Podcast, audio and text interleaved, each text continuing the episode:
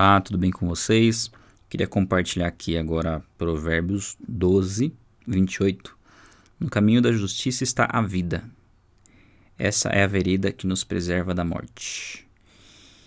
Bom, é, esse aqui foi o, o, versículo do meu devocional. Eu li Atos, Atos dos Apóstolos hoje também. Normalmente eu leio um, um capítulo inteiro, né? Que eu entendo, né, chamo de ser leitura de conhecimento e alguns poucos versículos que seria a leitura devocional, que é onde eu fico lendo várias vezes, né?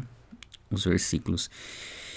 E assim, a reflexão que eu tive em relação a, a esse versículo que eu li para vocês é da gente procurar ser justo o tempo todo em todas as nossas ações, ser justo quanto mais justo nós pudermos ser, mais nós estamos sendo obedientes a Deus e desfrutando da vida, né? E nos preservando da morte. Olha que interessante, né? Porque a Bíblia diz que nossa justiça, nossa justiça, né? Ela é como trapo de imundícia, comparada à justiça de Deus. E realmente nós somos injustos porque nós somos muito parciais, na verdade. Nós primeiro temos o nosso egocentrismo, né? o egoísmo, de, de, muitas vezes pensar só em nós e não nos outros. E depois, em procurar fazer o bem para aqueles que a gente tem mais afinidade, mais simpatia. E essa parcialidade faz com que nossa justiça não seja uma justiça é, plena, né? como a justiça divina é. E a ideia de justiça aqui é a gente procurar ser o mais próximo, as nossas atitudes né, seriam mais, mais próximas de quais seriam as atitudes de Jesus. Que a Bíblia até fala, né, que, aliás, são, são até os fariseus que quando vão tentar falar algo para né, pegar Jesus em alguma fala, que dizem, ah, mestre, sabemos que, que você é justo, ensina, ensina as coisas conforme a justiça e com imparcialidade. Enfim, até isso eles reconhecem, até os fariseus reconheciam isso em Jesus. Mas nós temos que procurar ser da mesma forma, né? Sermos justos em nossas ações, em nossas finanças, em nossos relacionamentos. E também uma questão importante é não ficar exigindo essa mesma justiça de pessoas, né? Senão nós vamos nos frustrar.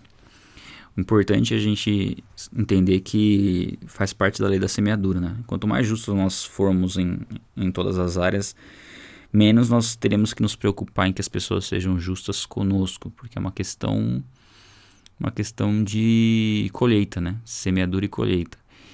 E também, sem esquecer que toda injustiça que nós sofremos dos homens, ela é recompensada por Deus e tem que ser um motivo de alegria para nós, muitas vezes. É claro que você não vai permitir ser explorado o tempo todo em todas as situações. Né? Mas eu creio que tem momentos ali que você tem que fazer, nós temos que fazer a nossa parte, saber qual é o nosso papel diante de Deus e não nos preocupar em que as pessoas sejam igualmente justas conosco. Né? Eu creio que aí está o verdadeiro, a verdadeira recompensa de Deus, o verdadeiro galardão, né? Que nós, é nós nos preocuparmos em fazer a nossa parte de maneira correta e não ficar muito exigente, né? Em ter isso em troca. Eu creio que uma das coisas que nós vamos aprendendo em Deus é estar plenamente é, satisfeitos em Cristo, né? Preenchidos em Cristo e não ficar muito dependente do que as pessoas fazem por nós ou do que as pessoas pensam de nós. É, é um dos segredos dessa vida, né? Que é prometida aqui no caminho da justiça. E nos preserva da morte, né? nos preserva daquilo que é ruim, nos preserva de depressão, de se sentir né, injustiçado. Quando a gente se sente injustiçado, é uma, não, não é gostoso né, ser injustiçado, mas ao mesmo tempo a gente sabe que é Deus quem nos justifica. E isso nos dá o descanso de saber que é, Deus é perfeitamente justo em tudo. Né? A justiça de Deus ela é infinita, ela é absolutamente perfeita.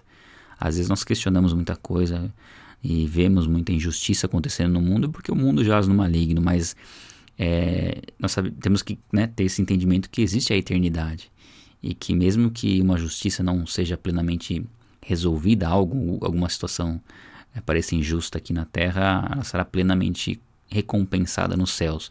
Eu costumo dar um exemplo, aí meio que fugindo um pouco do, do foco aqui, mas continuando no assunto da questão da justiça divina, que é o fato de às vezes a gente vê algumas pessoas viverem situações difíceis, né? É, sejam financeiras, sejam de saúde, né? Quantas pessoas têm muitas comorbidades, né? A gente tem ouvido muito essa palavra hoje em dia, mas deficiências muitas vezes também físicas.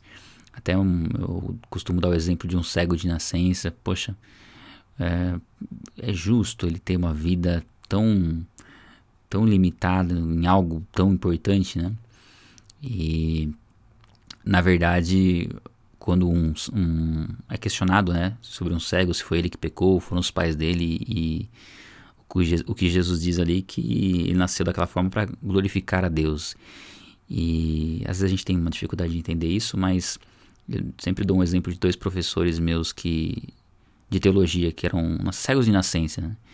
E o testemunho de vida deles é o que mais edificava as pessoas. Talvez se eles fossem curados, né, não edificariam e não dariam tanto testemunho de Jesus como eles davam sendo cegos e perseverando e se dedicando em conhecer a Deus e ensinar sobre Deus.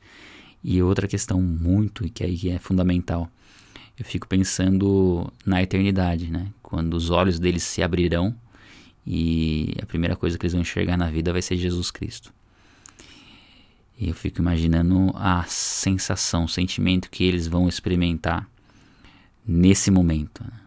muito diferente, né, de nós. É claro que nós seremos, não tem nem como falar, né, como imaginar a alegria do nosso coração de, de ver Jesus, mas para eles vai ser mais intenso, né, por nunca ter enxergado, não saber o que, é, o que são cores, e a primeira vez que eles abrirem os olhos, verem Jesus.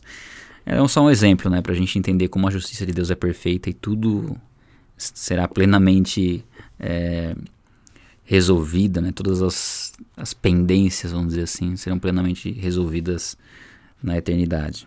Aqueles que, que estão em Cristo, independente da condição que eles vivam aqui, eles vão ver a perfeita justiça de Deus. E aqueles que não estão em Cristo, perfeita justiça de Deus também será reconhecida, mesmo eles sendo condenados, mesmo eles não habitando com Deus por toda a eternidade, nós vamos ter a ciência, o entendimento de que a plena justiça de Deus foi feita e que eles tiveram toda a oportunidade necessária para mudar as suas atitudes, os seus hábitos, enfim. Bom, ficou um pouco longo esse devocional aqui, mas é isso, pessoal. A gente está postando esses devocionais aqui no grupo do Telegram e também no Spotify, tá? Se você acompanha, segue a gente no VNBcast no Spotify, você vai encontrar esses devocionais lá também. Um abraço a todos.